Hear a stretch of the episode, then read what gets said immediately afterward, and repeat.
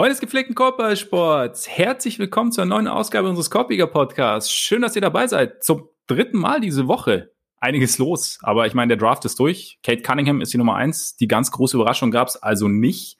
Auch den ganz großen Trade, also zumindest einen der erwarteten großen Trades gab es nicht. Lillard, Beal, Simmons, alle noch da. Nur der Laker musste seinen Durst nach Aufmerksamkeit mal wieder stillen. Russell Westbrook spielt jetzt mit LeBron. Es wird schön, es wird interessant. Wir sprechen natürlich drüber und deshalb äh, sitzt er mir auch wieder gegenüber. Der, ich wollte eigentlich sagen, niemals unrasierte, aber heute ist er unrasiert. Auf jeden Fall sein Name. Ole Frags. Mein Name ist wiederum Max Marbeiter und äh, Ole, die ganz, die allererste Frage, geschaut oder nicht? Nee, nicht geschaut. Äh, wenn man keine Schicht hat und das eigene Team keinen Erstrunden-Pick hat, dann kann man sich das auch mal genüsslich äh, am Morgen dann reinpfeifen, was so passiert ist. Auch wenn ich äh, natürlich dann realisiert habe, okay, es ist natürlich wieder auch ziemlich viel passiert, ja. so wie das ja immer ist, aber äh, da ich heute dann im späteren Verlauf des Tages noch arbeiten muss, dachte ich mir, dann, dann gönne ich mir die Pause. Der gesündere Ansatz auf jeden Fall. Ja, mir ging es ähnlich. Aber es ist dann doch immer so, dass man dann morgens so erst erstmal so ein bisschen, es dauert ein bisschen, bis man alles gerade gerückt hat, was so über die Nacht passiert ist. Und bis man dann so, und man ist eigentlich schon eine, eine halbe Stunde gefühlt am Schauen und plötzlich, oh, da war ja doch noch was. Und äh, ich, ich glaube, ich bin auch in der Nacht ein, zwei Mal schreckhaft wach geworden, so ja. unterbewusst. Oh, Westbrook ist getradet, so weit. Aber ich wusste es nicht, aber es ist ja. wahrscheinlich dann, ja.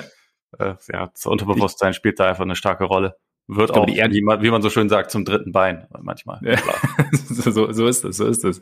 Die Erde bebte, glaube ich, leicht, äh, als dieser Trade vonstatten ging. Auf jeden Fall ähm, wird's wird's interessant. Wie gesagt, deswegen natürlich der Trade auch unser erstes großes Thema. Dazu sprechen wir über den Draft. Wir werden jetzt nicht alles, jeden einzelnen Pick irgendwie komplett auseinandernehmen. Wir hatten ja am Mittwoch erst so unseren unsere persönliche Meinung so zu, die, zu, zu allen Picks, beziehungsweise zu allen Prospects oder zu einigen Prospects. Und jetzt gehen wir so ein bisschen einfach durch, was für uns so hängen geblieben ist, was für uns interessant ist.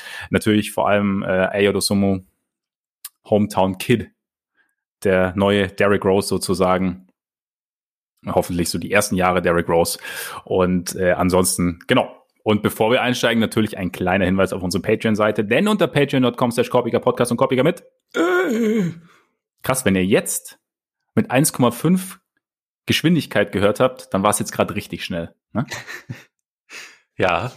Schon. Gehörst du auch Aber, zu den Leuten, die Podcasts in anderthalbfacher Geschwindigkeit hören? Äh, nein, tatsächlich nicht, weil ich bin sowieso, äh, meine Aufmerksam Aufmerksamkeitsspanne ist nicht die allerhöchste. Und wenn es dann noch doppelt oder beziehungsweise 1,5-fach so schnell ist, dann, hab, dann kriege ich, glaube ich, endgültig nichts mehr mit. Von daher, dann könnte oh, ich es mir auch sparen. Ein Eichhörnchen. So, ja, ja, hm. ja, genau, genau so. Auf jeden Fall, eigentlich wollten wir euch erzählen, dass ihr, solltet ihr es noch nicht wissen, was bei den meisten von euch nicht der Fall sein dürfte, aber wir wollen auf Nummer sicher gehen. Deshalb auf unserer Patreon-Seite, und übrigens dieses AE von Ole war komplett richtig, auf unserer Patreon-Seite könnt ihr uns mit monatlichen Beiträgen unterstützen, wenn ihr das wollt. Vielen, vielen Dank an alle, die das schon tun. Und dafür gibt's äh, extra Content. Also diese beiden extra Folgen, die wir jetzt diese Woche angesichts Draft und angesichts Mailbag über den normalen Feed laufen lassen, wären normalerweise ein Fall für Patreon. Wird dann auch wieder so sein. Allerdings könnte es in den nächsten Wochen und Monaten etwas anders laufen als gewohnt. Stimmt's? Ja, also was damit äh, gemeint ist, ist, dass äh, sich bei mir eine Schaffenspause ankündigt, die ich aber nicht genau terminieren kann, weil wir im August Nachwuchs erwarten und da aber natürlich das genaue Datum noch nicht kennen. Wenn sich dann aber kurzfristig etwas meldet, dann bin ich kurzfristig weg für eine Weile. Das ist quasi das Announcement. Wir werden uns äh, früher oder später dann zurückmelden, aber eine es Schaffenspause ist, ist Pflicht. Es ist der schönste aller Gründe natürlich. Also mein Glückwunsch hast du natürlich schon lange und ich werde dann natürlich versuchen, dass wir in die Zeit so gut wie möglich überbrücken. Kann es natürlich auch nicht garantieren. Und um die ganze Sache noch ein bisschen zu verkomplizieren, weil ich meine, wir sind hier einfach ein Herz und eine Seele. Deswegen schließe ich mich direkt an. Bei uns steht dann im September Nachwuchs an und ich werde dann natürlich auch eine kleine Pause einlegen. Und so genau. Ich denke, bis, ich denk, bis Saisonstart sind wir dann wieder so relativ normal unterwegs. Ob wir beiden dann normal sind, wobei, wie gesagt, ich meine, die, die Schlafenszeiten oder Nicht-Schlafenszeiten von Babys funktionieren eigentlich, glaube ich, relativ gut mit dem NBA-Spielplan. Von daher, also ich, ja. ich sehe mich schon mit meinem Kleinen dann einfach immer NBA gucken. Ist bei mir eigentlich tatsächlich auch der Plan. Und ich glaube, wir können ja dann auch einfach Podcast zu viert aufnehmen. Würde ich auch sagen. Ich glaube, die haben dann auch schon einiges zu sagen. Und ich habe ja, ich habe ja letzte Woche, ich habe beim Geburtsvorbereitungskurs ja gelernt, dass äh, Babys gern rot sehen weil das ja so quasi die Farbe ist, die sie im, im Bauch mitbekommen. Das heißt, ähm, ja, Jordan-Trikot, er wird nur in Jordan-Trikot und natürlich dann P. Willy-Trikot gehüllt. würde ich sagen. Selbstverständlich. Ist es mittlerweile, hast du das mittlerweile bestellt? Ich habe es noch nicht bestellt, aber es ist, ich bin kurz davor. Es wird, es wird passieren. Ich werde es wahrscheinlich auch in Rot bestellen erstmal und so. so. Ja, wir werden sehen. Genau, auf jeden Fall so, die nächsten Wochen werden etwas äh, ungeplanter. Wir versuchen es so gut wie möglich zu überbrücken, aber genau. Es, es hat in dem Fall gute Gründe, sozusagen. Es hat, das, es hat die besten keine, Gründe. Nicht der reinen Faulheit geschuldet. Genau, genau. Also wir, wir liegen dann nicht irgendwo auf Barbados und ähm, schlürfen Cocktails, sondern Wobei. Wobei, vielleicht. Gut, damit äh, zum Sportlichen. Wie gesagt, es war einiges los. Die Lakers. Es wurde viel spekuliert. In den letzten Tagen wurde eigentlich eher spekuliert, dass Buddy Hield Ziel der Lakers sein könnte, was ja auch durchaus sinnvoll erschien. Jetzt ist es dann doch Russell Westbrook geworden. Ähm, die Spieler, die gegangen sind von den Lakers, waren schon auch mehr oder weniger diejenigen, die im Gespräch waren. Also sie haben abgegeben Kyle Kuzma, Montrezl Harrell, der seine Option gezogen hat, wie Ole ja auch schon ihm netterweise geraten hatte. Und ähm, Kentavious Caldwell Pope plus der Nummer 22 Pick in diesem Draft. Dafür bekommen die Lakers Westbrook den zwei, einen Zweitrunden-Pick 2024 und einen Zweitrunden-Pick 2028. Und jetzt muss man natürlich schon sagen, als die Gerüchte aufkamen, die Lakers könnten sich an Westbrook interessieren, kann man natürlich einerseits sagen, das ergibt einerseits irgendwie Sinn, weil ja immer dieses Problem war, was, was passiert, wenn LeBron mal nicht spielt und Westbrook kann eine Offense ja schon ganz allein irgendwie mehr oder weniger am Laufen halten, wobei er in Washington die Zahlen, die, das Offensive Rating auch runterging, wenn Bill saß und nur Westbrook gespielt hat. Jetzt hat er Davis noch an seiner Seite. Das könnte also funktionieren. Die Frage, die ich mir jetzt halt stelle, einerseits wird's eng auf dem Feld, ja. wenn die drei zusammenspielen. Also, weil ja alle drei dann doch eher Richtung Korb tendieren, auch wenn Davis ja in den, während des Championship Runs seine, ähm, also vor allem von draußen extrem gut war, was ja ein Riesenfaktor war. Aber wie sieht es, wie sieht es dann genau aus, wenn die zusammenspielen? Zumal ja dann auch die Kollegen, die jetzt irgendwie für Spacing gesorgt hätten, oder einer der Kollegen mit, mit äh, KCP, plus dann noch Defense gebracht hat, ja dann auch irgendwie weg sind. Und ich weiß nicht, äh, The Ringer hat, glaube ich, geschrieben, sie haben, sie haben ihr größtes Problem mit einem noch größeren Problem gelöst, hm. sozusagen. Fand ich irgendwie eine ganz, ganz interessante Sache, eben diese Creation abseits von LeBron. Aber was machst du draus aus dem Trade? Äh, ja, also es ist einerseits ein bisschen die Frage, was sie jetzt halt noch machen können, weil, also sie haben ja und also Kuzma würde ich da auch mit reinnehmen, weil der und KCP waren letztes Jahr die beiden Spieler, die die meisten Dreier getroffen haben. Äh, also es gab ja. drei Spieler im Kader, die über 100 Dreier getroffen haben. Der einzige, der jetzt noch von denen da ist, ist LeBron, der halt irgendwie auch der wichtigste Playmaker ist. Und ich glaube, ähm, wenn Westbrook im, im Team ist und die beiden zusammenspielen, dann wird das vielleicht auch ein bisschen bedeuten, LeBron ein bisschen mehr abseits des Balles und ihn auch ein bisschen bisschen mehr schon, einfach weil Westbrook kein, kein, äh, keine Off-Ball-Bedrohung darstellt, aber ja.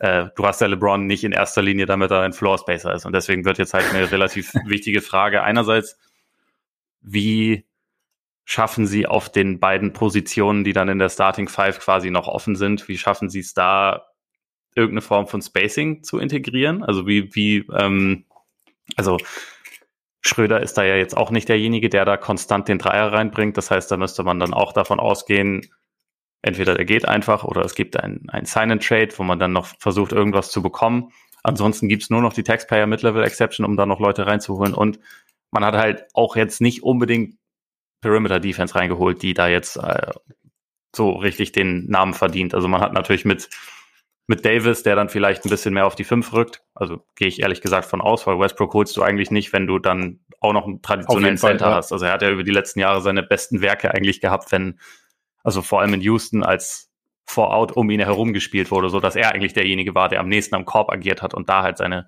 seine Athletik und sein Tempo einbringen konnte und so. Und äh, deswegen gehe ich davon aus, dass man mehr LeBron auf der 4 und Davis auf der 5 sehen wird. Aber ist, dann ist halt so ein bisschen die Frage, wie besetzt man diese weiteren Positionen? Wie kriegt man da Perimeter Defense rein. Ich denke, sie müssen Caruso halten, ähm, weil der halt so diesen Defensivaspekt ein bisschen mit reinbringt, aber das ist auch kein guter Schütze. Also äh, diese Aussage von wegen, es löst ein Problem, weil das tut's. Es gibt einen weiteren Playmaker, so das ist, das ist natürlich auch richtig. Jemand, der auch, obwohl er nicht mehr ganz so diese ähm, Geschwindigkeit hat, wie er sie noch vor ein paar Jahren hatte, trotzdem noch jemand ist, der wirklich einen großen Druck auf die gegnerische Defense ausübt. Das ist, das tut Westbrook. Also das, äh, Das, das ist ja wirklich der Fall. Es kreiert aber auch ein paar neue Probleme und mhm. das halt auch nicht das erste Mal. Es hat ja auch Gründe, dass Westbrook jetzt dann im, innerhalb von vier Jahren für sein viertes Team spielt, weil es einfach auch nicht ganz leicht ist, um ihn herum ein funktionierendes Team zu bauen. Und er ist dann natürlich jetzt bei den Lakers nicht der wichtigste Spieler, aber wenn du ihn hast, dann musst du ihm schon auch den Ball geben, weil sonst bringt es dir halt eigentlich nicht so viel Westbrook ja. zu haben. Ja. Und dann ist halt so ein bisschen die Frage, wie, wie kriegt man das äh, hin, da drumherum ein Team zu bauen, was da wirklich funktioniert. Und äh, ich muss sagen, so auf den, auf den ersten Blick oder so, wie ich jetzt zunächst darüber nachdenke, sehe ich es schon eher kritisch. Also einerseits ist es halt so ein bisschen auch diese, diese Lakers-Denke, die ich auch irgendwo verstehe, dass man halt immer sagt, okay, große Namen, viel Talent, wir, wir integrieren das irgendwie. Und also ich meine, wenn man jemanden wie, wie LeBron hat, der also auch wirklich schon sehr vielen Spielern dazu verholfen hat, irgendwie zu funktionieren, sage ich mal, dann ist es ja auch irgendwo legitim, dass man darauf hofft und denkt so, wenn der zu uns kommt und wir sehen dieses Talent, dann kriegen wir das schon hin, weil der, der will auch gewinnen, ne? Das ist auch, das ist auch so ein energischer Typ, das kriegen wir schon irgendwie hin.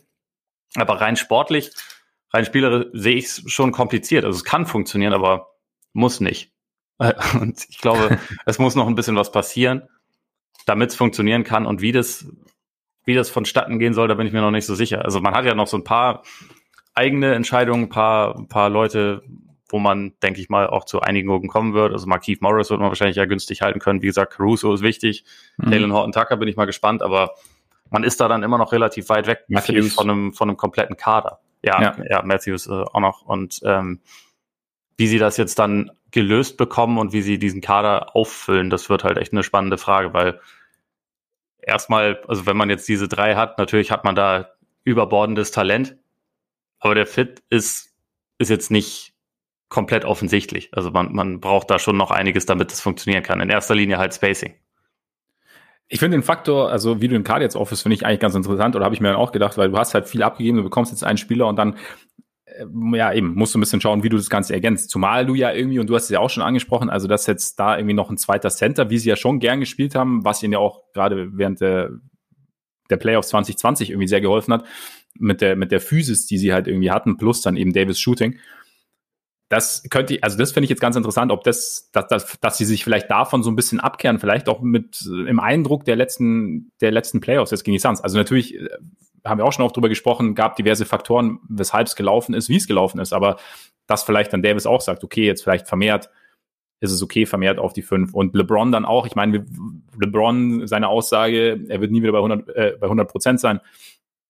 Wir wissen, LeBron dramatisiert gerne und wir wissen nicht, was genau danach passiert. Aber trotzdem, man hat gesehen, so in den Playoffs jetzt, wenn er diesen, diese Explosivität nicht hat, dann ähm, tut auch er sich teilweise schwer, beziehungsweise dann fehlt es dem, äh, dem Team halt auch an Tiefe sozusagen im, im Angriff. Also da fehlt halt einer, der zum, zum Ring kommen kann. Und da hast du mit Westbrook jetzt natürlich schon jemanden. Das heißt, vielleicht ist auch wirklich der Plan oder die Idee der Lakers, die Statik irgendwie komplett zu verändern. Aber ich bin auf jeden Fall bei dir. Ich meine, mit Westbrook ist ja auch immer so dieses Thema, dass er, also so per Default sozusagen den Ball in der Hand braucht und die, die Offense irgendwie so sehr, sehr um sich herum sammelt, weil er halt einfach Offball nicht wahnsinnig viel funktioniert äh, oder nicht wahnsinnig gut funktioniert. Also A, sich nicht viel bewegt und B, halt auch einfach kein guter Schütze ist. Also ich glaube, äh, irgendwo habe ich gelesen, ich glaube auch bei The Ringer, dass er eigentlich, was, was die Statistiken angeht, einer der oder vielleicht sogar der schlechteste High-Volume Drei-Punkt-Schütze der Liga-Geschichte ist oder werden ich glaub, könnte. Nur Charles Barkley ist nur Charles Barkley, genau, aber es kommt auch so ein bisschen drauf an, wie man die Parameter dann verschiebt, weil bei Westbrook das Volumen natürlich sogar noch mal ein bisschen, bisschen höher ist, glaube ich, über,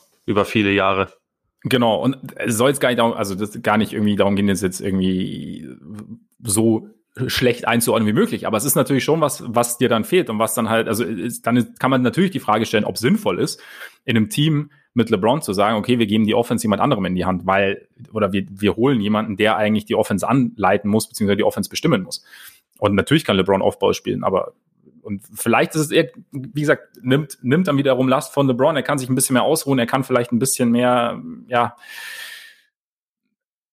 kommt vielleicht öfter in Positionen, in der oder, in, oder kann dosierter spielen, sagen wir es mal so. Ja. Also wenn es dann drauf ankommt, kann sein, das, was er dann bringt, in der entscheidenden Situation am Ende deines Spiels oder halt während irgendwelche, kann irgendwelche Runs initiieren und kriegt dann vielleicht wieder mehr Pausen. Also das kann irgendwie schon sein, dass sie da irgendwie so ein bisschen danach sind. Nur ist halt, ist halt der Punkt bei Westbrook, du warst jetzt in den letzten Jahren, Aber es ist auch ein bisschen unfair eigentlich, weil ich meine, der, der Run der Wizards am Ende war auch schon, war jetzt nicht, also beruhte auch oder hatte daran hat er ja auch seinen Anteil. Also von daher ja, einen sehr großen auf jeden Fall. Auf jeden Fall. Also sozusagen ja mit Westbrook gewinnst du nichts oder gewinnst du keine Spiele. Klar, in den Playoffs wird es ein bisschen schwierig, aber dann hast du wiederum LeBron. Also ich finde die Konstellation interessant. Also es ist jetzt, es ist trotzdem irgendwie, es ist nicht klar, wie es funktioniert und es, es, es gibt, glaube ich, schon Ansätze, dass es ihnen an gewissen Stellen helfen kann. Ich sehe es auch eher kompliziert, aber auf eine komische Art und Weise kann da schon auch, können sie schon auch davon profitieren, denke ich. Und dann ist halt, wie gesagt, die Frage ist halt,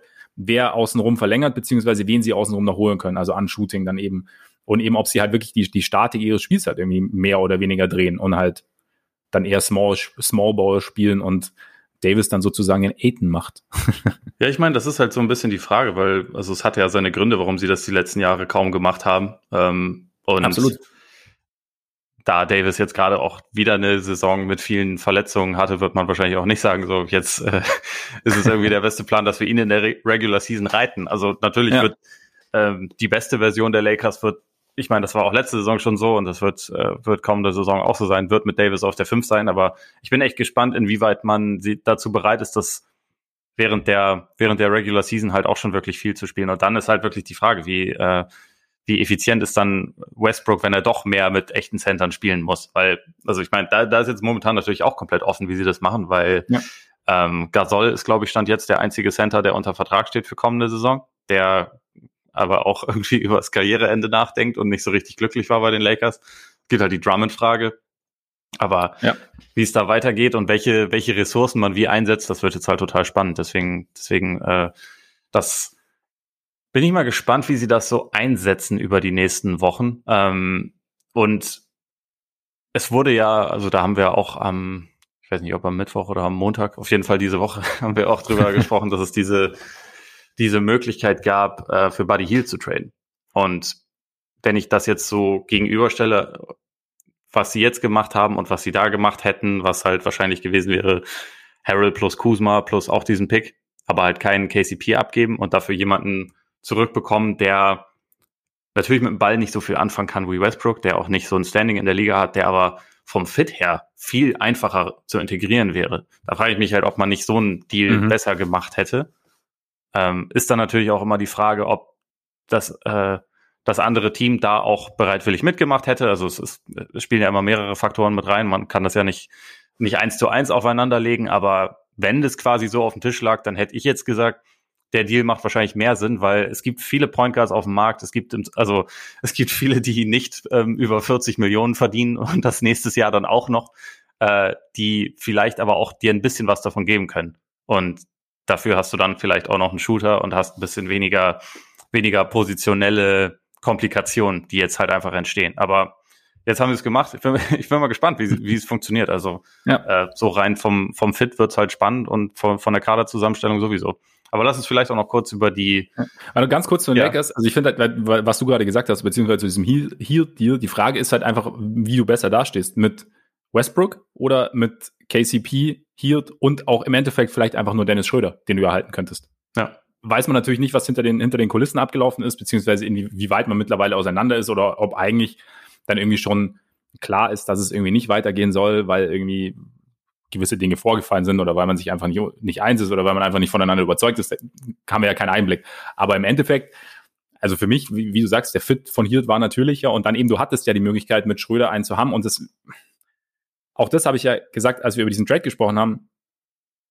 Der Recency Bias ist jetzt halt extrem mies gelaufen oder ist jetzt extrem mies und du hast halt, aber trotzdem, wie gesagt, es gab halt diese, diese ganz schlechte Phase vor den Playoffs und es gab halt Faktoren, die damit reingespielt haben. Nicht, nicht, dass es alles dann irgendwie entschuldbar, entschuldbar, dass, dass alles erklärbar ist und dass es trotzdem eigentlich alles perfekt gewesen wäre, aber ja, ähm, hätte mir so vom, vom Aufbau her auch besser gefallen, aber jetzt ist spannend, auf jeden Fall. Und ähm, ja, Wizards sind auch spannend, weil was, die große Frage ist natürlich, was bedeutet es jetzt für, was bedeutet es jetzt für Beal im Endeffekt, oder? Ist es, oder, oder für die Ausrichtung der Wizards? So im ersten Moment sagst du, okay, sie geben Superstar ab, so okay, Rebuild. Aber andererseits, du bekommst jetzt ein runderes Team, oder? Ja, also Letztendlich ist es ja, das, was sie jetzt dann haben, ist wahrscheinlich eine etwas bessere Version als das Team, was sie vor zwei Jahren hatten, als Wall die ganze Zeit verletzt war mhm. und äh, die Version, bevor Wall dann für Westbrook eingetauscht wurde. Also es ist kein, es ist natürlich kein gutes Team. Es ist ein bisschen,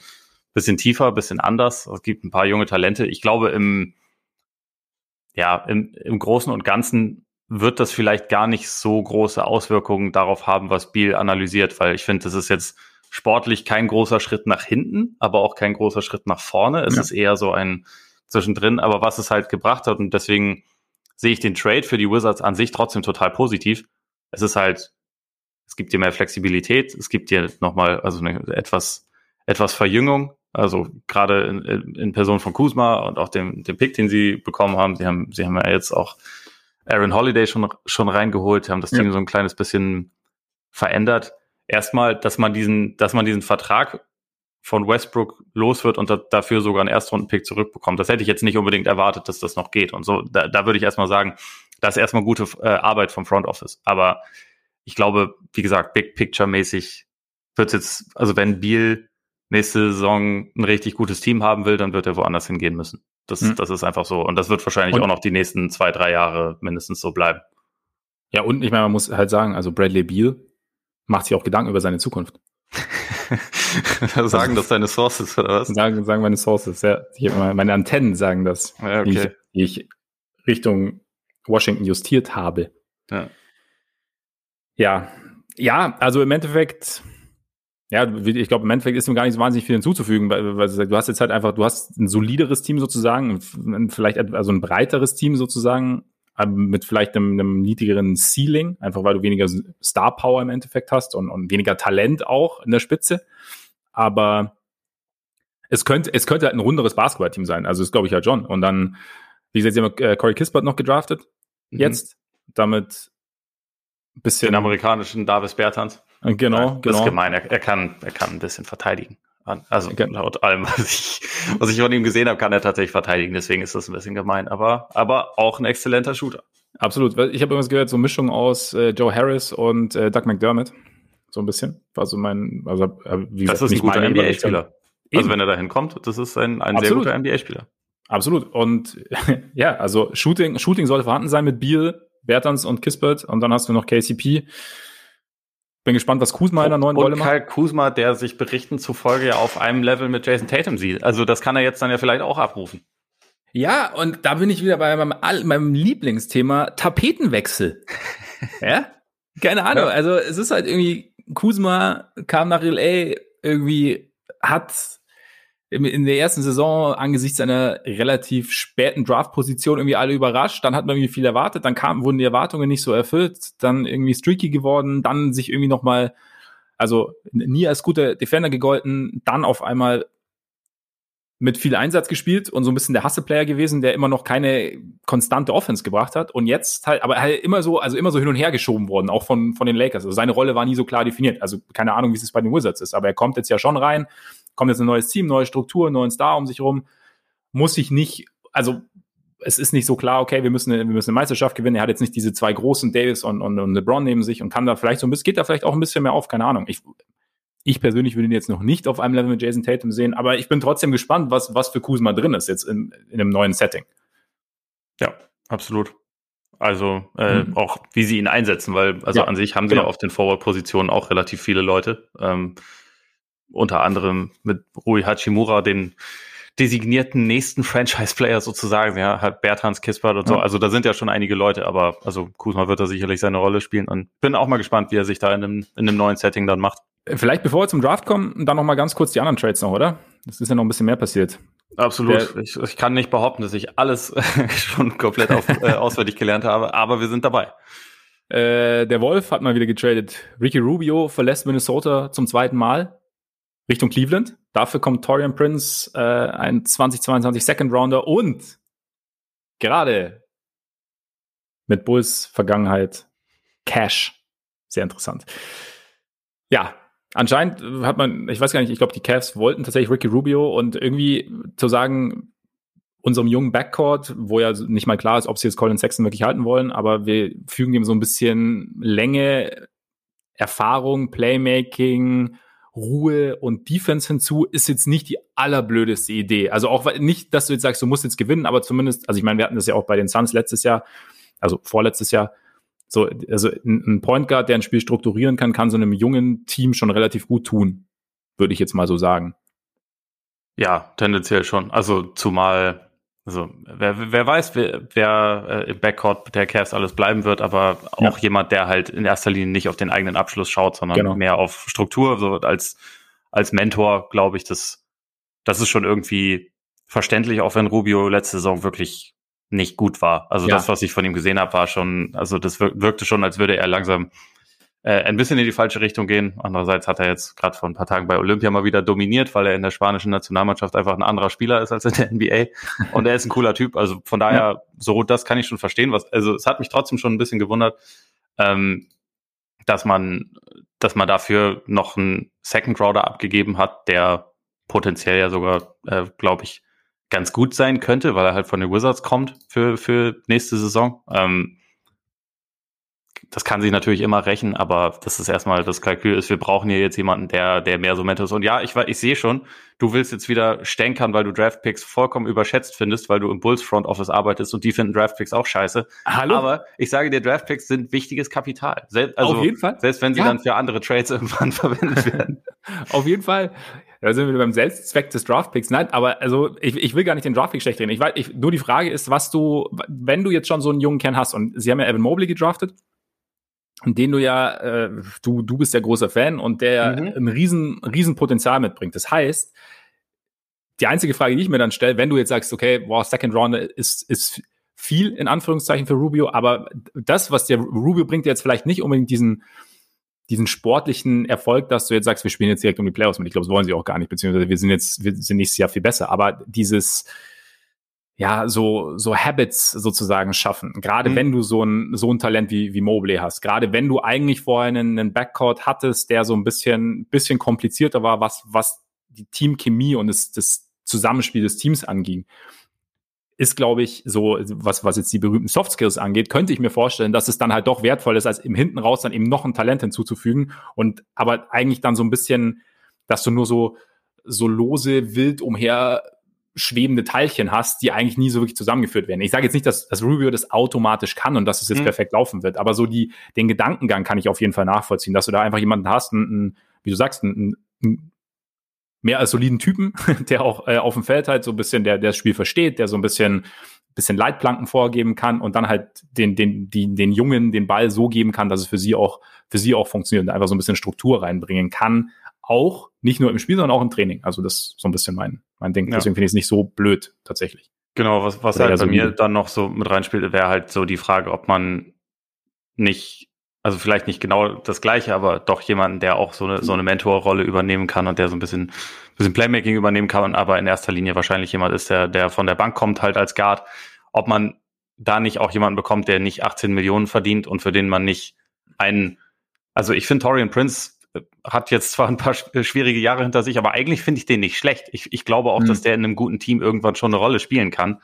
Und ich würde ihn schon deswegen Vielleicht ist es übertrieben, ihn als Asset zu sehen, aber ich würde ihn jetzt nicht, sagen wir, als, als äh, irgendwie negativen Spieler ansehen, weil ich glaube, so der Typ Wing, der einen Dreier trifft, der, der körperlich einigermaßen stark ist, auch wenn er kein, kein toller Verteidiger ist, ist ja jetzt schon eigentlich was, was man tendenziell haben möchte. Mhm. Plus ein Zweitrunden-Pick. Also im Endeffekt hat man halt zwei Assets abgegeben und meine Frage wäre halt, ob es nicht möglich wäre, wenn man eigentlich ja in erster Linie einfach einen, einen Mentor auf den Guard-Positionen haben will, ob man den nicht auch günstiger bekommt. So, das, aber grundsätzlich, dass man so einen Mentor haben will, das finde ich vollkommen legitim. Ich meine, gut, sie hätten auch einfach Kyle Lowry signen können.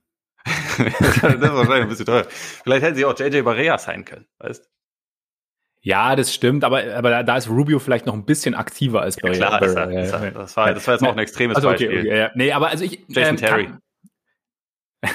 genau. Äh, ich kann den Gedankengang auf jeden Fall nachvollziehen. Ich, ich finde aber, wie, aber irgendwie ist vielleicht auch ein Zweitrunden-Pick auch gar nicht, ist doch vielleicht auch da, um genau sowas zu machen. Und, und Prince, also ja, ich war auch, als er zum Beispiel zu den Nets kam, dachte ich auch eigentlich ganz, also gute Idee und so. Es hat irgendwie nicht so funktioniert und er hat, glaube ich, die letzten, was habe ich gelesen, die letzten drei von fünf Jahren hat er, glaube ich, 38,5 äh, Prozent von draußen getroffen. Also ist jetzt nicht schlecht, aber er ist halt irgendwie, also es fehlt halt doch, also dieses, die, die Idee Prince sieht immer noch besser aus als die Realität, glaube ich, so in letzter Zeit. Und dann, ob das jetzt. Das ist fair, ja. Also kann, kann immer noch gut funktionieren. Ich meine, wer weiß, wie gesagt, Tapetenwechsel, Freunde, Tapetenwechsel. Aber äh, ich kann, ich kann, ich kann verstehen, dass die Cavs das so gemacht haben. Und ich finde es auch, ich finde es auch okay. Und, und dann, wie gesagt, wenn man immer von Asset Second Rounder spricht, dann ist es vielleicht auch mal da, einfach dafür da, sowas, genau sowas zu machen. Wäre so meine Interpretation. Na gut. Der Sachlage. Ähm, für die Wolves ganz kurz, macht Sinn. Eben Prince, du als großer Fan, als großer Torian Prince Fan. ja, also ich finde, er passt theoretisch schon nicht schlecht ins Team. Also wie, wie, gesagt, also du hast es schon richtig gesagt, die Theorie bei Torian Prince ist vielleicht manchmal ein bisschen besser als die Praxis, aber in der Theorie passt er da passt er da ganz okay rein und sie sparen halt Geld, also weil er glaube ich über fünf Millionen weniger verdient. Und da die, da die Timberwolves für ein nicht gutes Team schon ganz schön viel Geld ausgeben, ist das, glaube ich, halt nicht schlecht, wenn man da ein bisschen was einsparen kann, weil ja. es, weil es potenziell halt ein kleines bisschen mehr, mehr Flexibilität ermöglicht. Also von daher finde ich es für die Wolves eigentlich einen sehr guten Deal. Ja, auf jeden Fall. Und sie haben Assets bekommen, ich weiß. Assets. Magst du nicht, aber ich finde es gut. Ich finde es auch nicht schlecht. Das ist schon okay. Aber die, aber die Assets sind ja auch da, um sie dann irgendwann in, also in Reales irgendwie einzutauschen. In alternde spanische Schönlinge. Mit unglaublich hohem Basketball-IQ. Ja, und unglaublich schönen Augen. Und unglaublich schönen Augen. Hilft ja vielleicht auch. Vielleicht gibt es Evan Mobley die, die, Sicherheit, die er braucht. Das, das bringt endlich wieder Flair nach Cleveland. Eben, Was? eben. Will vielleicht doch mal jemand in Urlaub dahin. ja, Okay, ja. nächster Trade. nächster Trade. Wie glücklich bist du, dass äh, die Hornets jetzt endlich ihren Center haben? Unglaublich glücklich. Ja. Plumley. Ja, the tiniest little plum. äh, ja, ganz kurz, ist, ist, er einer, der jetzt für dich, also er ist jetzt natürlich nicht die, die 1A-Lösung und vielleicht auch nicht die letzte, der letzte Deal in die Richtung, die, den die Hornets irgendwie abschließen, aber ist es für dich mal ein guter Schritt? Ähm, naja, es ist, es ist nicht schlimm. ist, äh, ähm, sie haben ja auch noch, wenn ich es richtig im Kopf habe, dazu den, den Pick bekommen, mit dem sie dann JT Thor gedraftet haben, der ja auch irgendwie von einigen auch in der ersten Runde gesehen worden wäre. Sie haben ihn jetzt, glaube ich, an 37, wenn ich es richtig im Kopf habe, gedraftet. Ähm, das, das kann man dann ja auch so ein bisschen in Kombination sehen, weil sie den halt auch aus Detroit bekommen haben. Ja, ich glaube, es ist jetzt nicht die, es ist jetzt nicht die Traumlösung, aber es ist halt erstmal, da äh, Cody Zeller ja wahrscheinlich nicht gehalten wird, bis Mark Biombo mhm. weg ist, erfüllt es erstmal ein Need und ich hoffe trotzdem, dass sie langfristig da auch noch eine, eine etwas bessere Lösung finden. Mal gucken. Also bei, bei Plumlee, ähm, was, was hat der nochmal für einen Deal? Der verdient ja auch ziemlich viel Geld, wenn ich es richtig im Kopf habe. Ja, warte. Ja, wobei Jahre, 25 ich, Millionen hat er unterschrieben. Ja, Boston. genau. Und er also hat aber im, in, in, der, in der Saison nach dieser ist sein Gehalt nur noch zur Hälfte garantiert, also dann für 4,3 Millionen. Also, ja. nee, es passt dann schon. Ähm, Gerade wenn sie mit ihm vielleicht dauerhaft mehr als, als Backup planen, finde ich es okay. Also ich glaube, er ist nicht der Typ, der jetzt unbedingt Starting Center sein muss, aber er ist halt solide, glaube ja. ich. Und ähm, ich bin mal gespannt, wie sie das, wie sie das weiterhin lösen. Aber erstmal, also der, der Deal an sich ist natürlich, ist in Ordnung. Ja, ich glaube, das ist halt auch so das Ding. Wir haben ja darüber gesprochen. Sie haben keine, keine Tiefe auf der Center-Position im Endeffekt. Und, oder da, das war halt so ein großes Loch. Und dann zu sagen, ich meine, erstmal quasi den, den Backup zu holen, den du sollten alle Stricke reißen, auch schon ein bisschen mehr Spielzeit geben kannst, übergangsweise, ist sicherlich nicht, nicht die blödste Idee. Und sie haben, glaube ich, auch noch einen Second Rounder dazu bekommen. Ähm, eben, also von daher denke ich, ist es schon halt Zwischenschritt. Klassischer Zwischenschritt. Aber kein, finde ich jetzt kein, kein dummer. Im Gegenteil. Ja. Dann lass uns doch mal zum Draft kommen. Weil, ich meine, das hätte ja, hätte ja eigentlich so ein bisschen so die Hauptgeschichte sein sollen, ne? Junge genau. Talente. Genau. Die ganzen Ach. anderen Trades, die es so gab, die haben ja sowieso auch, äh, es ging alles um Draft-Picks, ne? Ja, genau, genau. Also da, und ja, wie gesagt, Jahre der harten Arbeit. Und Ach, jetzt, nee, wobei einen, einen haben ja. wir noch, einen haben wir noch. Äh, denn der, der, der, da sind sogar echte Spieler ja involviert. Äh, Landry Shamet zu den Suns für. Ach stimmt, den habe ich vergessen. Ja, stimmt, den habe ich. Ja, Javon ja. Carter und den Erstrunden-Pick äh, ja. Nummer 29, der dann Dayron Sharp wurde. Ja. Macht irgendwie für beide Seiten so ein bisschen Sinn, oder? Ich meine, weil du wenn du, also klar, einerseits denkst du, ja, Shamit abgeben, aber Shamit hätte, glaube ich, ist momentan noch relativ günstig. Du musst ihn demnächst verlängern und die, die Nets sind schon relativ teuer. Das heißt im Endeffekt, ähm, ja, was, also sind sie dann, verlieren sie in nächst, nächstes Jahr, glaube ich, ohne Gegenwert oder bekommen sie jetzt halt mit Javon Carter, haben sie jetzt einen bekommen, der jetzt halt nicht der große Creator ist. Ich glaube, deswegen auch so ein bisschen seinen Platz äh, an, an, an Cameron Payne verloren hatte. Und der aber halt Offball gut spielen kann, der so ein bisschen defensiven Pressure, defensiven Druck, Entschuldigung, verdammte Anglizismen, defensiven Druck geben kann und damit halt eigentlich auch so ein bisschen so in dieses Netzteam gar nicht so schlecht reinpasst, weil ja, ich meine, Defense, auch, auch, auch wenn der Champion zeitweise seine Probleme hatte mit der Defense der Netz, aber Defense nicht ihr ganz großes Steckenpferd ist. Ja. Gerade so Point of Attack, da, genau. da kann er ihnen, glaube ich, weiterhelfen, wenn ja. sie wirklich mit ihm planen, ja. Ja, also und von daher, glaube ich, ist es, ist es gar nicht schlecht. Und ich meine, was man auch sagen muss, sein Schuhgame, er spielt ja gerne mit zwei verschiedenen Schuhen und nachdem Kyrie ja jetzt mal mit seinem neuen Signature-Schuh anscheinend nicht so ganz zufrieden ist, weiß nicht, hast du mitbekommen? Ja, habe ich gesehen. Ja. Fand ich lustig. Ja, fand ich auch. Das ist, glaube ich, der einzige Moment, in dem Ole Frerk sich für Schuhe interessiert. so wird die Basketballspieler spazieren tragen. Ja. Und natürlich, wenn es regnet, dann zieht er auch welche an. Aber sonst, ähm, ja. Nein, aber ja, und, und aus Suns Sicht macht es natürlich irgendwie auch Sinn. Also einen, einen Backup-Shooting Guard, der seinen Wurf treffen kann, der solide verteidigt, oder ist eigentlich so ein bisschen, also dass halt noch ein Pick oben drauf gewandert ist, okay, aber im Endeffekt. Ja, der Pick hat mich ein bisschen gewundert, muss ich sagen. Also weil, weil äh, Shamet jetzt ja über die letzten Jahre, also solide war, aber jetzt auch nicht unbedingt Bäume ausgerissen hat, aber äh, an sich kann man schon so machen. Es, ich glaube, Shemet passt halt ziemlich gut ins Team, wenn das Team so zusammenbleibt, wie wir es jetzt zuletzt gesehen haben. Und das ist halt überhaupt ja. nicht garantiert. Ne? Also da, weil halt beide Point Guards, die bei den Suns vor äh, Javon Carter in der Hackordnung standen, sind halt Free Agents oder beziehungsweise haben eine Option äh, in Chris Paul. Und da hat man ja irgendwie über die letzten Tage dann auch immer alle möglichen verschiedenen Sachen gelesen, was es dann wie es dann jetzt da weitergeht. Aber für mich signalisiert das schon mehr oder weniger, dass, dass man in Phoenix eigentlich davon ausgeht, dass man beide in irgendeiner Form halten wird und dass es dann mhm. so weitergeht und dass Shamit dann halt bisschen Backcourt-Tiefe bringt, einen weiteren Scorer von der Bank, der, glaube ich, dem, also ich meine, das haben wir also in den Finals gesehen und lag jetzt auch nicht nur daran, dass, dass es halt dann auch äh, ein, zwei Ausfälle gab, sondern da, das war einfach ein Need, den sie hatten. Und ich ja. glaube, deswegen so erstmal der Spielertyp ergibt schon Sinn. Ähm, wenn man das, wenn man hier jetzt die Assets-Schablone anliegt, haben die Nets den Deal natürlich trotzdem eher gewonnen, einfach wegen dem zusätzlichen Erstrunden-Pick. Aber und also mal schauen, was aus was aus Daron Sharp wird. Aber ähm, ja, den den Spielertypen konnte Phoenix schon gebrauchen. Ja, würde ich auch sagen. Und damit wirklich zum Draft jetzt. Na gut. Oder hast du keine Lust über den Draft zu reden? Dann können wir, können wir auch Schluss machen. An ja, dieser können, wir auch ein bisschen über, über den Draft reden. Über den Draft reden.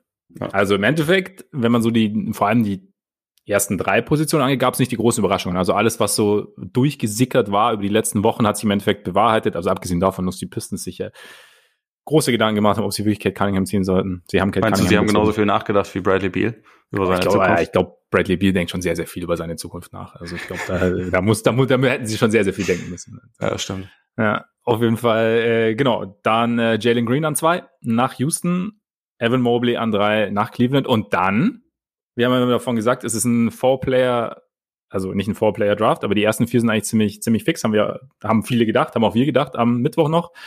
Dann aber nicht Jalen Suggs, sondern Scotty Barnes. And he's going to Toronto, to Toronto. Das wiederum überrascht so ein bisschen, oder? Eine kleine Surprise für euch, Freunde. Äh, richtig. Korrekt.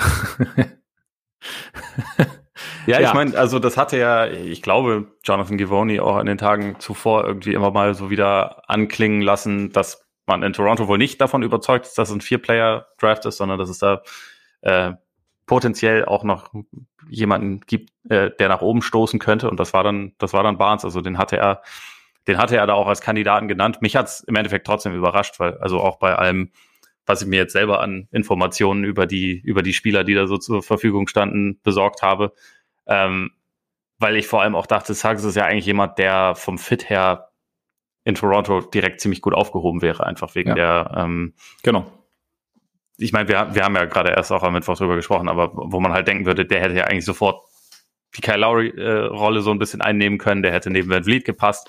Äh, bei Barnes ich finde ihn als Spieler auch total interessant. Ich kann mir auch vorstellen, dass der langfristig irgendwie seine Nische findet, aber da ist halt noch viel mehr Arbeit vonnöten, weil der halt offensiv bisher eigentlich fast nur gezeigt hat, okay, Playmaking funktioniert gut, also für seine Größe ähm, ist jemand, der da halt relativ viel facilitaten kann. Er kann in Transition scoren, aber dann wird's halt irgendwann ein bisschen holprig, weil er keinen, keinen guten Wurf hat und das ist noch nett formuliert. Also es ist nicht so, es ist nicht nur so, dass der eigentlich sauber aussieht und nicht reinfällt, sondern der Wurf sieht einfach auch nicht sauber aus, sondern er muss irgendwie eigentlich fast general überholt werden. Und mhm. ähm, das ist sicherlich möglich, aber es ist viel Arbeit und das ist dann schon eine große Wette, die man eingeht, auch auf den eigenen Development Staff. Und ich meine, die Raptors haben das über die letzten Jahre ja schon mehrfach hinbekommen, nicht zuletzt auch mit mit äh, Pascal Siakam, aber auch mit äh, mit OG. Anunobi, der auch nicht als Edelschütze, glaube ich, auf die Welt kam, sondern der der da schon noch relativ nicht viel wir beiden, ne?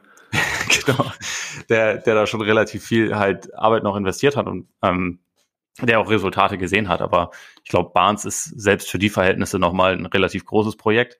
Ja. Ist dazu natürlich ein super interessanter, starker Verteidiger. Ich glaube, wenn man, also ich weiß nicht genau, was dieser Pick jetzt für die Zukunft von Pascal Siakam bedeutet, aber das ist die große Frage, ja. Die Vorstellung Barnes und Aninobi so defensiv ist, glaube ich, schon relativ, relativ zornig. Das kann, glaube ich, relativ viel Schaden anrichten, aber äh, dennoch insgesamt eher ein überraschender Pick. Deswegen bin ich auch dort jetzt sehr gespannt, wie es weitergeht, weil also man hat ja über die letzten Tage auch öfter mal äh, lesen und hören können, dass Siakam schon auch mal angeboten wird, also dass es da die Möglichkeit gibt, dass er getradet wird. Ich weiß nicht, denkst du, dieser, dieser Pick deutet eher darauf hin, Siakam ist vielleicht on the move in nächster Zeit oder, oder denkst du, sie planen eher, eher mit ihm? Ich finde das irgendwie noch gar nicht so leicht äh, herauszulesen. Also die Idee kam mir. Ich finde es auch nicht so einfach, aber es war tatsächlich so. Ich dachte auch so, okay, vom Spielertyp eher, also vor allem, wenn du sagst, der Wurf funktioniert halt überhaupt nicht. Es ist jetzt keiner, den du dann auf den Flügel stellst im Normalfall, weil dann wird es schon eng. Zumal er jetzt Jakam zwar seinen Wurf verbessert hat, aber jetzt auch kein, kein tödlicher Schütze ist. Ich meine, du hast vorher, hast du vorher kurz geredet, haben hast ja auch gesagt, so ein bisschen man, also dass so dieser Draymond Green Vergleich bei Scotty Barnes kommt natürlich nicht nicht auf dem Niveau, aber dass du dann überlegst du, dass du die beiden auf den großen Positionen dann spielen lässt, zum Beispiel, ist, ist natürlich, ist natürlich durchaus eine Möglichkeit, aber ich habe schon so ein bisschen so, so natürlich würde ich, war, war bei mir der Gedanke, okay, jetzt dann Barnes auf der 4, aber Siakam dann. Wie, also, wie, wie funktioniert das? Noch Ananobi dazu? Ist es dann vielleicht sogar so ein, so ein Indikator, dass die Raptors so Richtung so nicht, nicht ganz harten Rebuild gehen, aber schon sehr, sehr verjüngen wollen? Da finde ich dann wiederum interessant. Ich meine, du hast ja auch am Mittwoch gesagt, dass äh, Jonathan, Jonathan so diese Verbindung, Verbindung zu Masai Ujiri hat dass, äh, dass die Warriors dann an sieben äh, Kuminga gepickt haben. Nicht, dass da jetzt vorher Absprachen gab, aber Kuminga ist ja jetzt einer, der, bei dem wir auch gesagt haben, dass er noch, ja, dass da noch durchaus Arbeit zu tun ist und äh, dass da eher halt die Upside das große Ding ist bei ihm und jetzt ist es dann, vielleicht wird's, wäre es sinnvoll, beziehungsweise gibt es dann Ideen, dass, dass dann Kuminga Richtung Toronto geht und Siakam Richtung, Richtung Golden State. Das ist ja auch, also eine Idee, die schon länger mal, die doch du schon mal irgendwie dargelegt hast. Also ich, hm. ich könnte mir schon vorstellen, dass man zumindest jetzt noch offener ist, vielleicht Siakam irgendwo anders hinzuschicken und dann eben schaut, wer, wer da so zur Verfügung steht noch. Und dann, ja. Ja, also wahrscheinlich wird es nicht in einem Deal für Ben Simmons sein, auch wenn man über die letzten die Tage. Wahrscheinlichkeit lesen konnte, was ja. die, was die Sixers so sich da vorstellen. Am besten All-Star, vier Picks und äh, drei Pick-Swaps für Ben Simmons. Ich glaube, das, das wird funktionieren. Das haut ja bestimmt aber auch dann mit, äh, mit Siakam hin. Aber jetzt mal ganz ehrlich, äh, ich, ich habe dann auch die, die Reaktionen drauf, aber äh, weißt du, probieren würde ich es auch.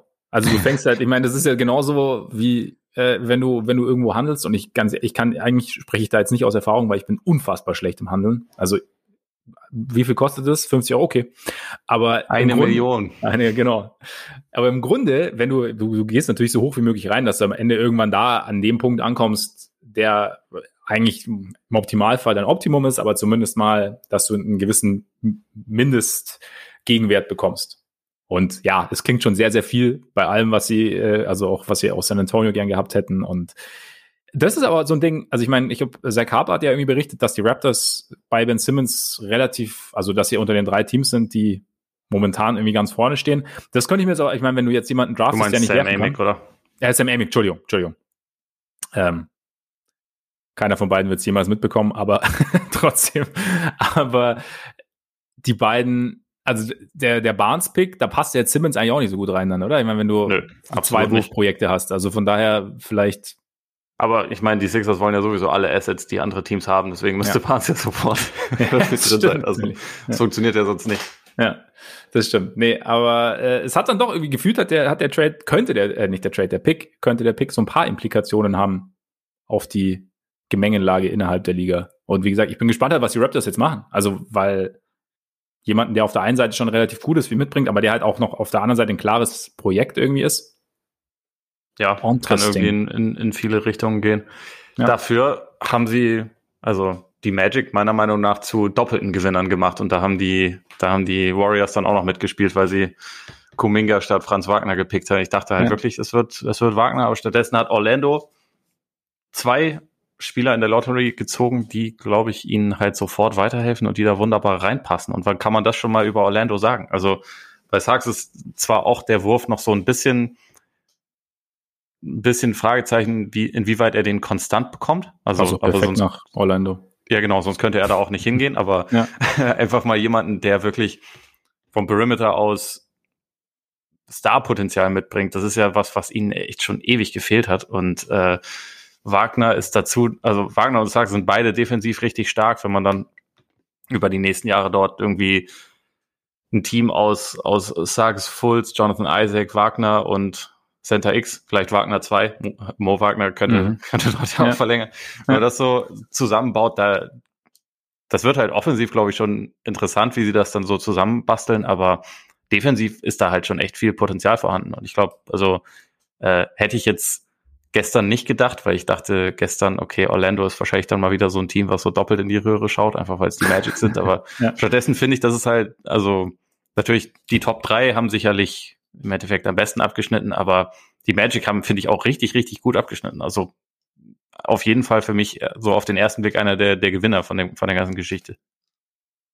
Ja, also gerade, wie gesagt, wenn, wenn, wenn du einen Spieler bekommst, den eigentlich alle oder die meisten irgendwie außerhalb deiner Reichweite eingeschätzt hatten und der dann noch dazu irgendwie was vieles mitbringt, was, was dir gefehlt hat. Ich bin dann nur, der, weil wenn du sagst, der Wurf kommt und geht so ein bisschen, der Fit dann mit Fultz im Backcourt, muss man natürlich sehen, glaube ich. Das ist dann, also nicht, dass es nicht funktioniert, aber das ist vielleicht noch so irgendwie so ein kleines Fragezeichen. Dann, sie haben ja Cole Anthony letztes Jahr gedraftet, aber vielleicht ist Cole Anthony auch eine gute Mikrowelle von der Bank, ich weiß es nicht.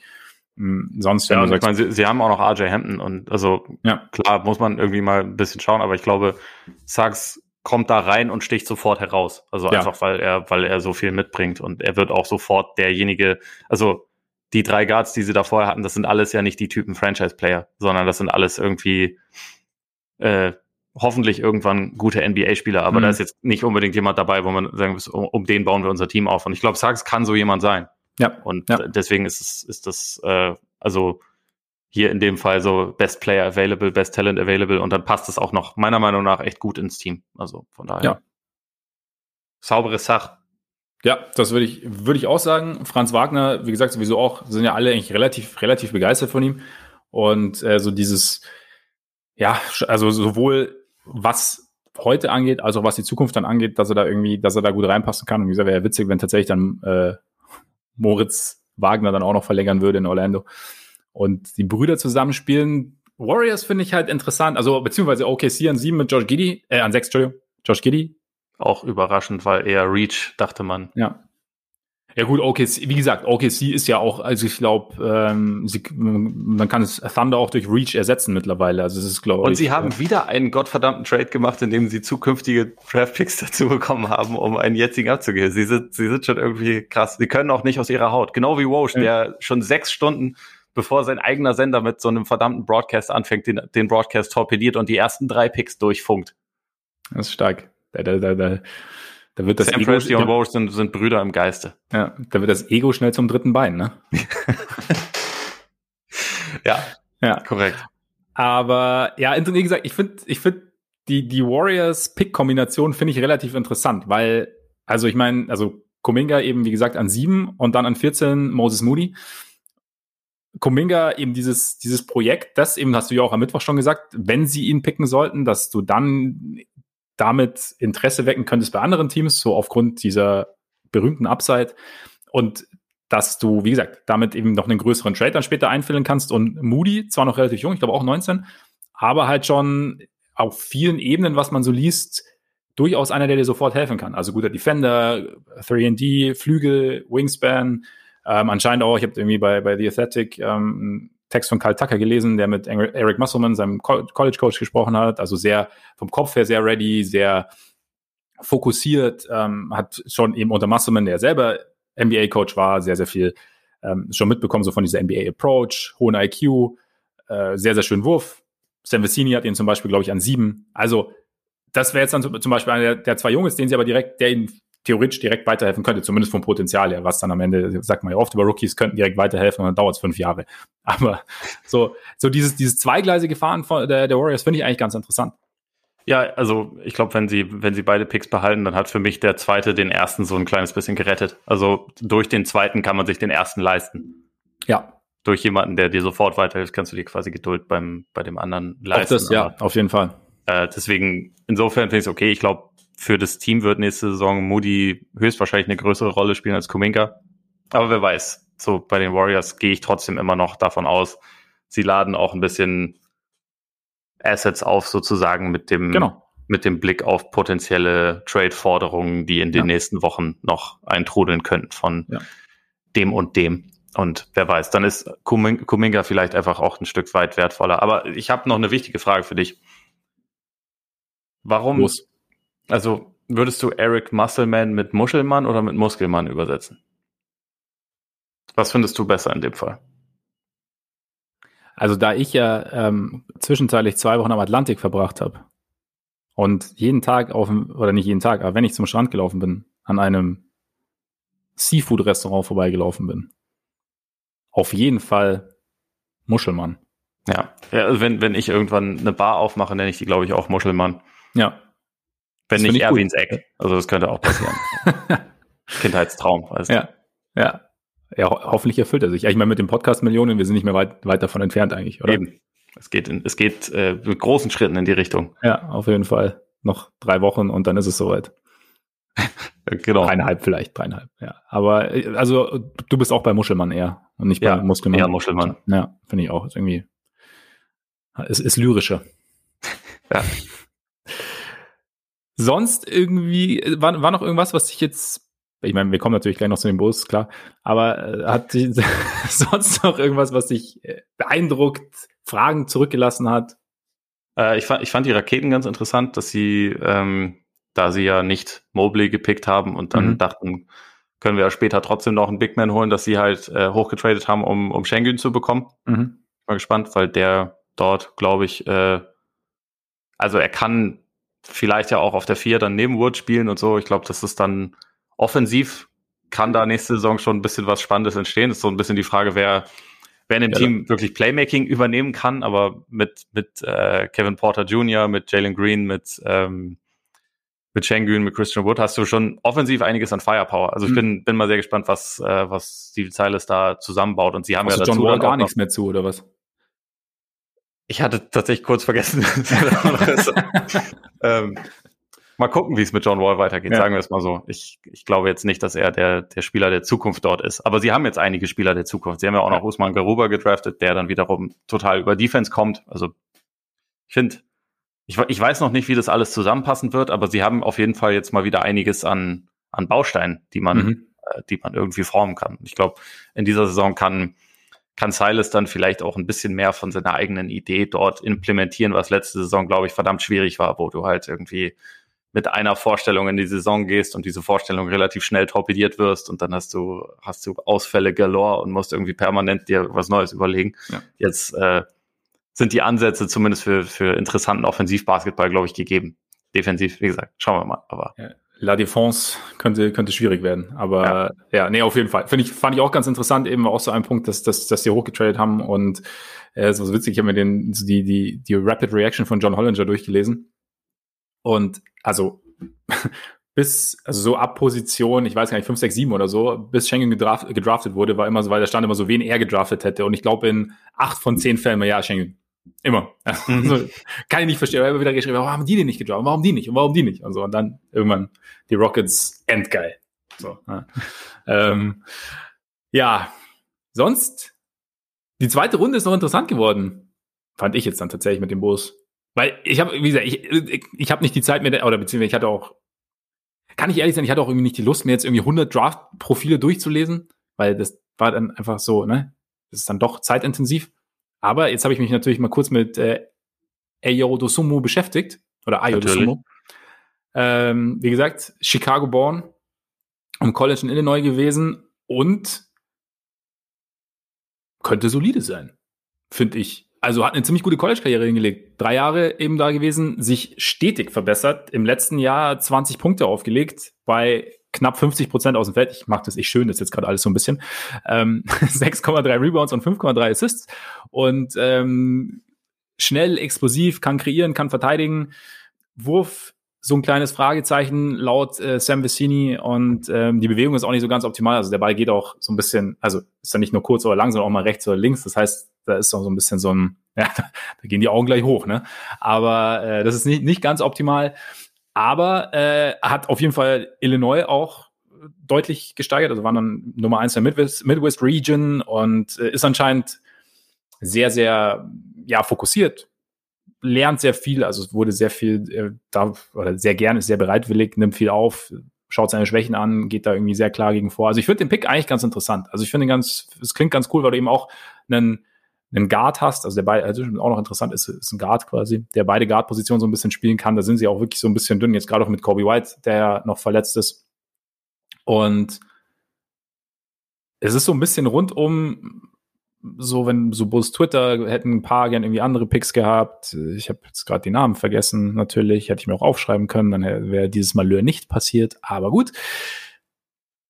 Aber was ich jetzt so von ihm gesehen, gelesen, gehört habe, ich habe mir auch noch so ein Interview mit ihm angeschaut, also sieht irgendwie, also finde ich, finde ich nicht schlecht vom Dinge. Je suis optimistique. Ich kann absolut nichts zu ihm sagen. Ich weiß nicht. Ich wollte auch nur ganz kurz über die, über die Bulls sprechen.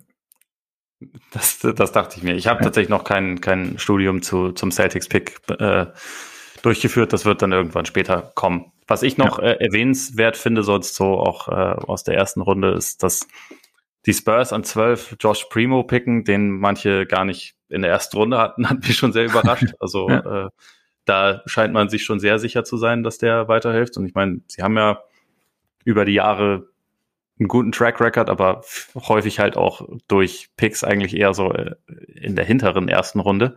Das ist jetzt halt mal, mal Lottery. Ich bin mal sehr gespannt, wie der, wie der sich entwickelt. Also, weil, weil es ja wirklich sehr überraschend war, dass die, dass die Pelicans an 17 äh, Trey Murphy bekommen haben, ist, glaube ich, ziemlich positiv zu werten. Also auch gerade, da hatten wir auch unter der Woche noch drüber gesprochen, was dieser, was dieser Trade mit Memphis für sie bedeuten kann, wen sie da vielleicht noch kriegen können. Und ich glaube, das ist so vom Spielertypen, also auch so potenzieller 3D-Wing, absolut nicht schlecht, den da zu kriegen. Dass die Sixers in 28 Jaden Springer bekommen haben, ist, glaube ich, auch potenziell ein Stil, genau wie die, äh, die Nets an 27 mit Cam Thomas. Aber jetzt schauen wir mal, weil letztendlich wissen wir ja, und ich glaube, da sind gerade die Sixers auch ein gutes Stichwort. Alles, was jetzt passiert ist, ist ja ein reines Vorgeplänkel für die nächsten Wochen, die unfassbar wild werden. So ist es. So ist es. Eine Frage vielleicht noch ganz kurz. Äh, Kings, Davian Mitchell, noch ein Guard zu Halliburton und Fox. Und Hield noch. Und Hield noch. Sinnvoll, weil sehr guter Verteidiger und Defense jetzt nicht zwingend der Aspekt des Spiels war, der in Sacramento wirklich große Beachtung gefunden hat in, in, in letzter Saison. Das kann man vorsichtig so ausdrücken, ja. Oder irgendwie so ein bisschen diesen Aspekt zu groß gemacht und deshalb eigentlich so einen gewissen Stau verursacht auf zwei Positionen. Nö, ich finde es okay. Also weil ich jetzt auch nicht mehr der Meinung bin, dass man zwingend bei diesem Konstrukt, es müssen zwei Guards sein und dann kommen, dann kommen Wings. Also ich finde, äh, aber von der Länge also her Meinst du, es ginge also, zum Beispiel, dass die drei zusammenspielen? Also jetzt halt Fox. Vielleicht, vielleicht. Also, also ja. nicht unbedingt zusammen starten, aber äh, ja. vielleicht kommt dann Mitchell relativ schnell rein. Und ich ja, meine, Halliburton war ja letzte Saison auch äh, Six-Man und hat da eine ganz gute Rolle gespielt. Und der ist ja etwas größer, das heißt, den kann man potenziell dann auch mal hochsliden. Und ich meine, man hat ja über die letzten Jahre echt vermehrt auch gute Drei-Guard-Lineups gesehen. Und ich glaube, da jemanden äh, reinzuholen, der wirklich auch mal vor allem defensiv seine, äh, seine Kohle verdient. Schadet da sicherlich nicht. Ich denke, dass die Kings trotzdem wahrscheinlich auch noch ein, zwei weitere äh, Transaktionen durchführen könnten. Also Hield wird, schätze ich mal, irgendwo landen. Wenn es jetzt nicht die Lakers sind, sind es vielleicht die Sixers. Ich meine, mit denen wird er auch schon seit zwei Jahren in Verbindung gebracht. Vielleicht hm. passiert da was, aber ähm, ja, erstmal, wenn man davon überzeugt war, dass das zu dem Zeitpunkt der beste Spieler war, dann finde ich es voll okay. Also dann würde ich mich jetzt auch nicht davon abschrecken lassen, dass ich schon zwei gute Guards habe, weil ja. mehrere gute Guards schaden nicht. Das stimmt auf jeden Fall. Und wie gesagt, er bringt ja einen Aspekt mit, der ihn bis jetzt irgendwie gefehlt hat. Und ja, sonst. Sie haben ihn halt hoch, hochgepickt, ne? Aber, ja. ja, es war natürlich auch ein bisschen blöd, weil äh, wurden ja viel mit, mit Franz Wagner in Verbindung gebracht und sie haben ja einen neuen gepickt, ne? Und dass halt dann eben die Magic einen Platz vorher irgendwie dazwischen gegrätscht sind. Weil sonst hätte natürlich, Wagner hätte natürlich als eben auch guter Defender, aber auf dem Flügel hätte natürlich vielleicht ein bisschen mehr, also auf den ersten Blick vielleicht einfach ein bisschen mehr Sinn ergeben. Ja. Ähm, aber so, klar, also dann, da hat der Magische, hat halt zwischengefunkt. Hat er, hat er neu gezaubert. Hat er neu gezaubert. So sieht's aus. Wir zaubern jetzt raus, oder? Ja. Übel. Gut. Aber Schon. dann machen wir auch einfach schnell Schluss. Freunde, vielen Dank für die Aufmerksamkeit. Schön, dass ihr dabei wart. Und äh, wie gesagt, was heißt wie gesagt? Ich habe es noch gar nicht gesagt. Wie sonst immer gesagt. Kurzer Hinweis natürlich noch. Falls ihr uns noch nicht abonniert habt und es gern tun würdet, könnt ihr das gerne tun auf Apple Podcasts. Hinterlasst uns da gerne auch eine Rezension bei Spotify, bei Deezer, bei Amazon Music, Google Podcasts. Folgt uns auf Twitter, auf Instagram, auf Facebook und schaut event ja, doch, also genau. Schaut auch gerne mal bei unserer Patreon-Seite vorbei. Und jetzt schauen wir mal, was so passiert. Es ging los. Der Lakers Trade, der Westbrook Trade war der Anfang. Der Draft ist durch. Und jetzt Silly Season. Wir schauen, was passiert. Bis dahin. Genießt Mal schauen, wie oft wir uns noch melden in der Zwischenzeit. Mal schauen, wie oft wir uns noch melden können, genau, wie, wie lange Ole noch dabei ist, wie ich es dann mache, aber wir, wir kriegen es schon irgendwie hin. Bis dahin, genießt euren Tag, euren Abend, euren Morgen, genießt natürlich auch euer Wochenende und bis bald hoffentlich. Reingehauen. Reingehauen.